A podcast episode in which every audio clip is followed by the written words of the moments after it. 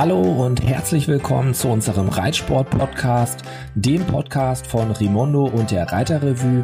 Wir sprechen über aktuelle Themen aus den Bereichen Reitsport und Pferdezucht. Wir sprechen über interessante Personen, genauso wie mit interessanten Personen.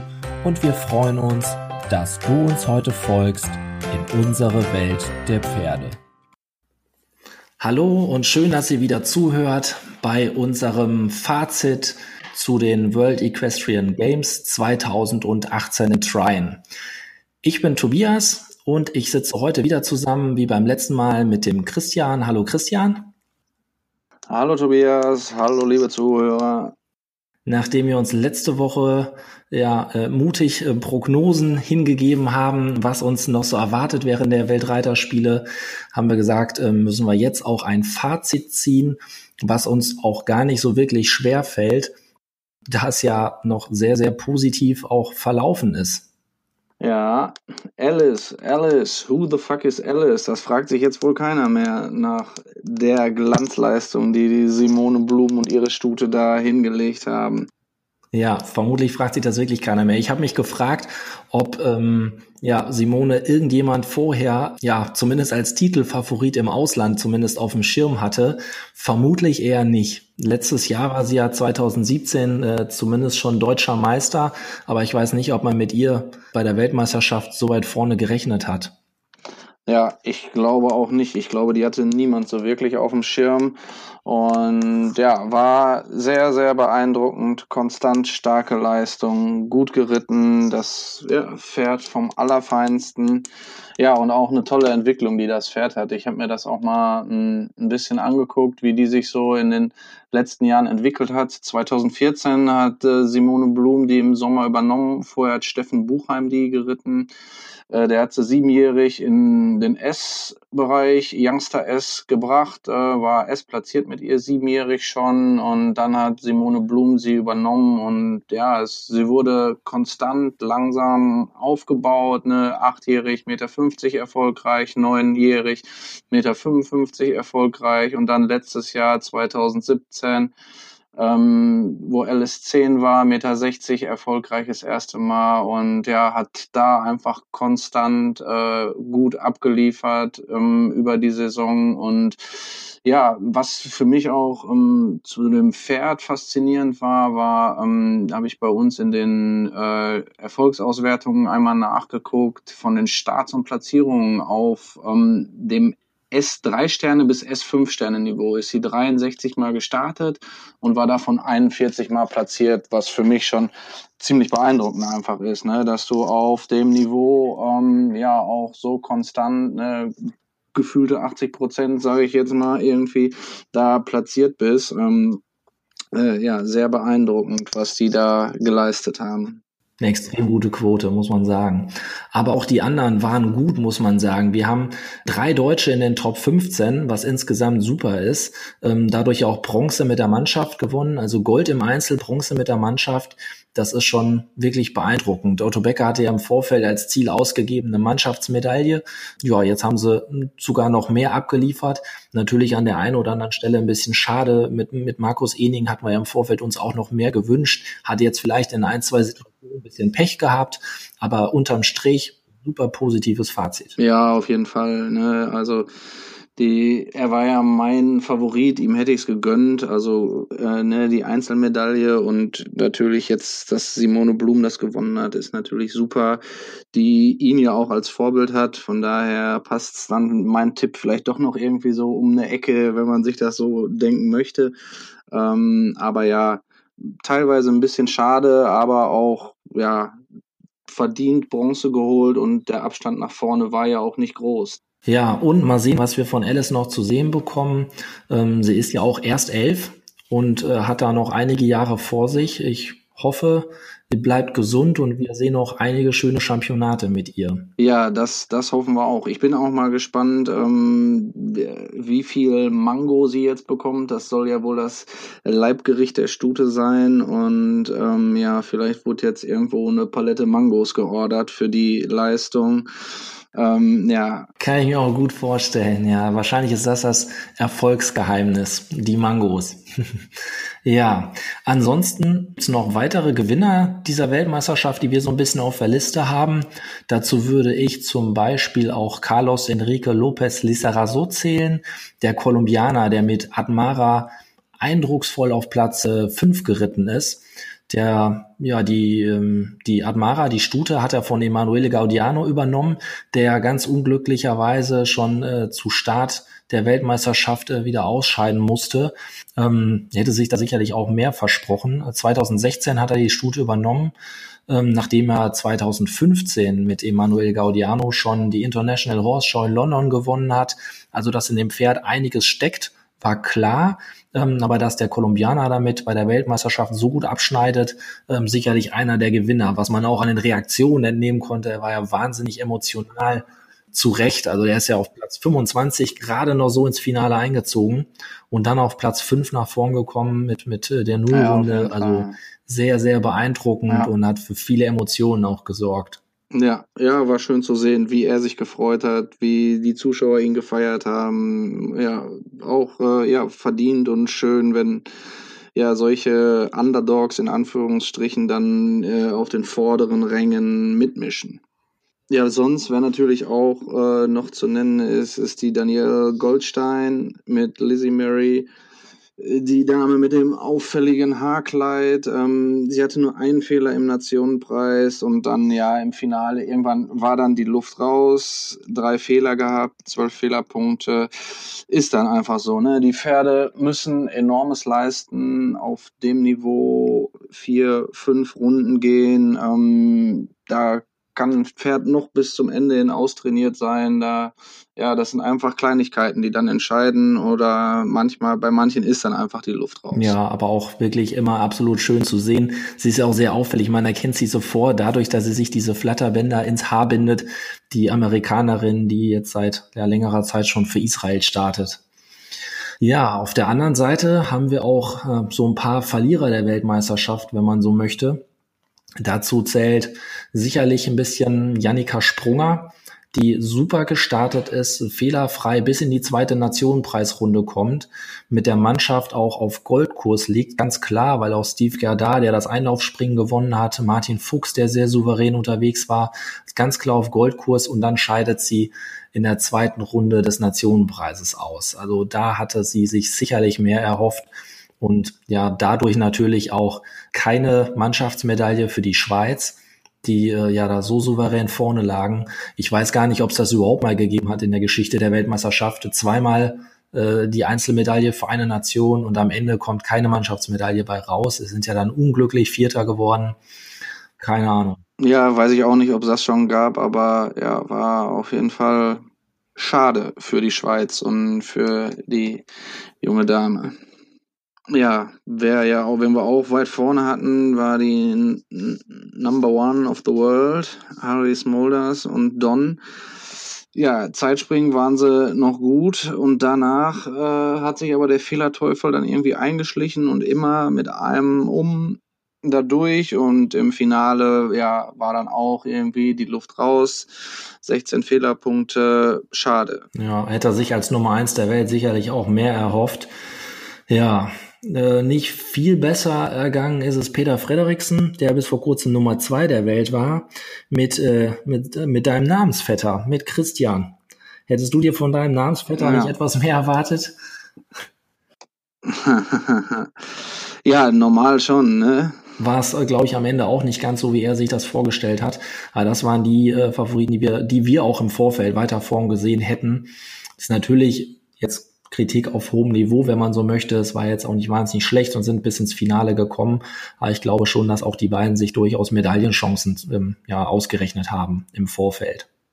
Ja, ja, wen, wen ich noch so ein bisschen in, wenn wir jetzt hier von Kategorien sprechen, Gewinner und Verlierer der Weltmeisterschaft, dann ja, ist es auch einmal Max Kühner, den ich da nennen würde, weil er ja auf der letzten Linie. Er ist als Drittletzter gestartet mit einer fehlerfreien Runde, hätte er Bronze gehabt und dann an den letzten drei Hindernissen war es, glaube ich, hat als er. Vorletzter, als Vorletzter, der, er hätte sogar Silber gehabt. Ja, ähm, ja, auf jeden Fall hat er dann leider zwei Fehler gehabt und äh, der hat halt ja auf den, den letzten 50, 100 Metern oder sowas hat er die Medaille verloren. Äh, dem hätte ich es auf jeden Fall auch gegönnt, einfach weil er und Chardonnay auch eine super konstant gute Leistung äh, erbracht haben und den hätte ich einfach eine Medaille gegönnt. Aber nichtsdestotrotz, dass die auf Platz 6 äh, der Weltmeisterschaft äh, landen, äh, das hätte vorher auch keiner, äh, hätte vorher auch keiner mitgerechnet. Von daher sind sie immer noch Gewinner, aber natürlich so ein bisschen äh, ja, mit einem lachenden und einem weinenden Auge wird er es sehr wahrscheinlich selber sehen, dass er die Medaille da noch verschenkt hat. Ja, kann ich nur unterschreiben. Also würde ich auch genauso sehen. Der hat es so verdient. Also er ist ja neben Simone als einziger bis in die zweite Runde des Einzelfinales fehlerfrei gekommen, nur mit dann einem Zeitstrafpunkt.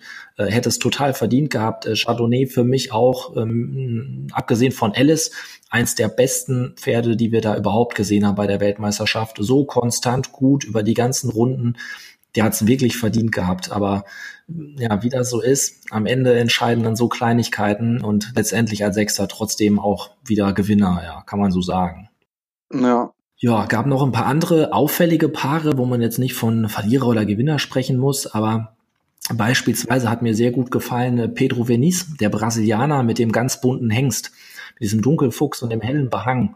Ja, wenn ich das jetzt richtig ausspreche, Quapri de Ail, glaube ich, heißt der Hengst der ja so ein bisschen der Sympathisant war, auch äh, direkt zum, zum Auftakt im Zeitspringen ja lange, lange, lange in Führung gewesen, bis am Ende Steve Gerdai noch ähm, eingeholt hatte. Also der hat mir auch sehr gut gefallen und war so ein bisschen der Hingucker. Ja, auf jeden Fall. Das so, so ein Pferd, wenn man sowas, das könnte man sehr wahrscheinlich äh, allen äh, ALM-Mädchen, die reiten, könnte man so ein Pferd bestens verkaufen, was so aussieht und äh, halbwegs zu reiten ist. Ne? Richtig schick und dann so auffällig. Ähm, ja, hat auf jeden Fall Spaß gemacht zuzugucken und ein schickes Tier. Dann, ja, wer natürlich auch noch auffällig war, die Chaco Blue äh, Tochter äh, Blue Movie mit Rowan Willis. Äh, Willis ähm, ja, das war einfach ein kribbeliges, angriffslustiges Pferd. Ähm, das war auch äh, immer spannend zuzugucken. Chaco Blue mal Pilot. Ja, tolle Stute, hat mir auch sehr, sehr gut gefallen. Mit so viel Go zum Sprung. Ich glaube auch echt ja. nicht einfach von jedermann zu reiten, aber ähm, die hat auch wirklich abgeliefert und war ja auch bis ins Finale sehr gut dabei. Aber die hat mir sehr gut gefallen. Tolle Stute. Ja, ja, wenn wir noch mal ein bisschen auf die deutsche Mannschaft schauen wollen, ähm, was wir vorhin schon gesagt haben, Markus Ening war ja so unser Favorit auch aus der deutschen Mannschaft, dem wir sicherlich dann noch etwas mehr gegönnt haben. Der hat natürlich, war er auch äh, trotz des Ausgangs als 15. Äh, war er wahnsinnig wichtig für die Mannschaft. Er hat uns in der zweiten Runde des Nationenpreises wieder als Schlussreiter mit dem ganzen Druck im Rücken hat er uns die Bronzemedaille ähm, gesichert. Hm, also war da natürlich wieder wahnsinnig wertvoll. Davor hat er einfach, letztendlich hat er über diese fünf Runden in, in zwei Linien äh, ein ganz klein wenig Pech gehabt. Ähm, einmal in der ersten Runde im Nationenpreis, die Trippelbare auf die Kombination mit ähm, sechs Galoppsprüngen. Man hätte auch fünf Galoppsprünge reiten können. Da haben wir auch zu Hause schon viel diskutiert. Ähm, hätte er besser fünf reiten können, ein Pferd wie Pretatou, das so variabel im Galopp ist, ähm, mehrere Reiter, die eben ja fehlerfrei waren in der Linie, wie ein Peter Frederiksen, ein Harry Smolders, auch der Ron Williams mit der grellen Blue Movie. Ähm, die sind fünf Galoppsprünge geritten. Ähm, ja, hätte, hätte Fahrradkette, ne? Ja, McLean Ward beispielsweise mit Clinter hat ja auch sechs Galoppsprünge gemacht, waren aber durchaus sechs sehr spektakuläre Galoppsprünge, weil ja. er doch massiv ja. aufnehmen musste. Äh, sah immer so kurz aus, als kommt er fast zum Stehen davor und dann ja, wackelt das kurz, aber alles liegen geblieben. Also letztendlich gehört auch ein bisschen Glück dazu. Ja, so ist das. Ja, im Finale auch wieder so eine Linie nach dem Wassergraben. Da musste man sechs Galoppsprünge reiten in die Kombination, wo er dann Ein- und Aussprung abgeworfen hatte, so jeweils mit der Hinterhand einmal drangekommen. Ja, so ist das. Ne? Der Folgefehler lässt sich da nicht vermeiden und schon spielt man bei den Medaillen keine Rolle mehr. Ja, sehr schade für meinen Favoriten. Aber ja, wie, wie du es vorhin schon gesagt hast, hat er als äh, Schlussreiter für die Mannschaft uns die Bronzemedaille äh, mit einer guten, sicheren Runde äh, gesichert und ja, da freuen wir uns alle drüber. Und äh, letztendlich ist er ja auch noch unter den besten 15 gelandet. Ja, Laura Klapphake, auch sehr souverän eigentlich durch die Runden gegangen. Für die jungen Jahre ähm, doch schon sehr, sehr, sehr, ja, abgezockt unterwegs, muss man fast sagen. Hatte auch einmal ein bisschen Pech, als sie da, das war ähm, eine Aussprung dreifachen, war ja die dreifache Trippelbare auf Steilsprung auf den Ochser und sie ist ganz leicht an die Ochser, auf die Ochserstange gekommen und äh, ich glaube, die war auch zwei, drei Galoppsprünge schon weg von der, von der dreifachen, als die Stange letztendlich gefallen ist. Super unglücklich. Ansonsten wäre das wahrscheinlich schon Gold gewesen. Am Ende war der Abstand ja nicht größer als ein Springfehler. Ja. ja auch im Einzelfinale ja dann mit dem einen leichten Roller und schon war sie ja. aus dem Medaillenring oder die Medaillenringe nicht mehr in greifbarer Nähe. Sehr, sehr schade. Auch ihr hätte man mehr gegönnt. Aber ich glaube, die werden wir noch in dem einen oder anderen Championat zu sehen bekommen. Auf jeden Fall, auf jeden Fall.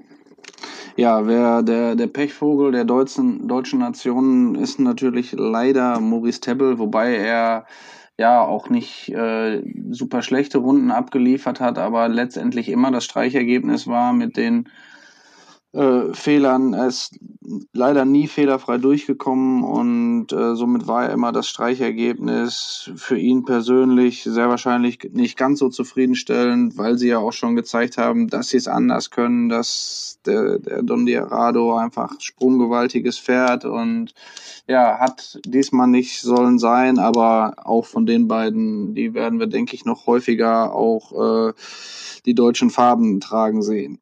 Ja, gehe ich auch fest von aus, zumal er mit Chakosan ja auch noch ein zweites Ass im Ärmel hat, ähm, der durchaus für Championate auch in Frage kommt.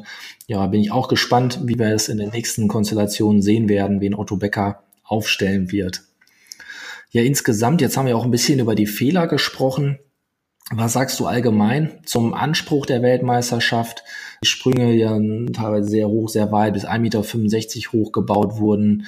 Ja, waren anspruchsvolle Parcours, was man auch daran sieht, im, im Nationenpreis 122 Starter und am Ende waren fünf fehlerfreie Ritte dabei. Ja, ich sehe da so ein bisschen, Ne, wenn man es zu leicht baut, gehen wahrscheinlich die Favoriten alle fehlerfrei. Wenn man es anspruchsvoll baut, dann ähm, und natürlich die Zeit spielt auch eine Rolle, die jeweils relativ knapp gesetzt war. Dann sieht man halt Reiter aus Randnationen, ja, wo es teilweise halt mehr mit Kegeln zu tun hat als mit Springreiten, die dann mit weit über 30 Fehlerpunkten aus dem Parcours kommen. Wie siehst du das? Ist der Anspruch zu hoch? Ist er angemessen? Ja, da, du hast es ja schon einleitend quasi so ein bisschen gesagt. Ne? Das ist, wenn, wenn man es leichter baut und dann ähm, dann wird es schwer zu differenzieren und die, ne, die Top-Pferd-Reiter-Kombinationen schon auszuloten und herauszufinden. Und ähm, wenn, wenn du hinterher 50 Nuller hast, dann war es zu leicht. Und das ist sicher immer die, ne, die Herausforderung an den Parcoursbauer da, das Maß zu finden.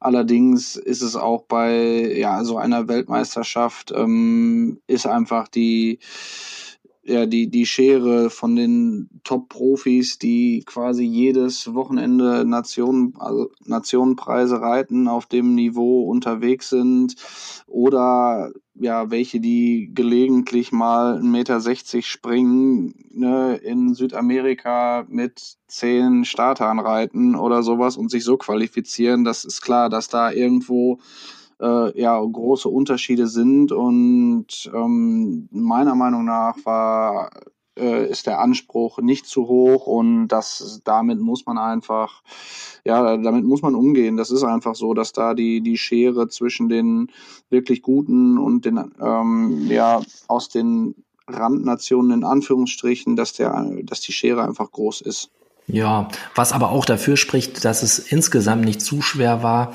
Ähm, es ist auch, Gott sei Dank, muss man natürlich sagen, aber es ist auch nichts Gravierendes passiert. Es haben, sind verhältnismäßig wenig Paare überhaupt ausgeschieden und äh, es gab auch keine, keine ähm, so ähm, großen Komplikationen, dass sich irgendwie Pferd und Reiter verletzt sind. Zumindest ist mir nichts bekannt, dass sowas irgendwie passiert ist.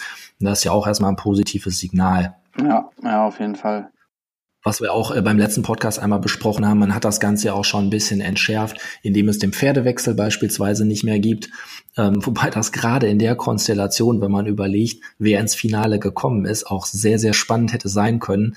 Wenn ich mir überlege, dass jemand äh, mit, mit Bianca zurechtkommen muss von Steve Gerda, die ja doch sehr studig ja. auch im Parcours ist und ganz bestimmt nicht einfach zu handeln. Oder eben zum Beispiel eine Alice, die ja auch sehr auf ja. ihre Reiterin Simone Blum fixiert ist das hätte auch schon sehr spannend werden können.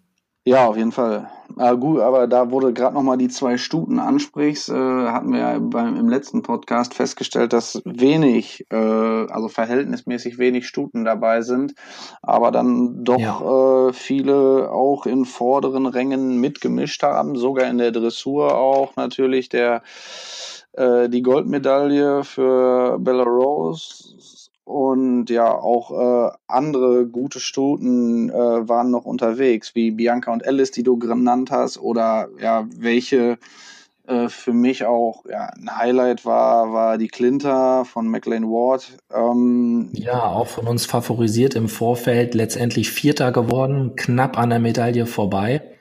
Vermögen ohne Ende. Also das war, war beeindruckend zuzuschauen, wie die Stute gesprungen ist die auch aus Deutschland kommt. Ne, da kann man auch noch mal zu sagen, von den zwölf letzten äh, Startern waren sechs Pferde aus deutscher Zucht, was meiner Meinung nach absolut für die deutsche Zucht spricht. Äh, ja, unter anderem Klinter. Du wolltest was zu Klinter sagen, glaube ich. Ja, nicht zu Klitter direkt, sondern einmal äh, zu den Stuten, was du gesagt hast, ist äh, genau richtig. Ähm, die amerikanische Mannschaft, äh, so ein bisschen, äh, da waren ja durch die Bank viele Stuten. Also äh, Clinter zum einen, zum anderen Ceremony von Laura Crowd und auch Crystalline ähm, war die dritte Stute im amerikanischen Team. Und äh, alle drei im Übrigen aus deutscher Grundausbildung sozusagen.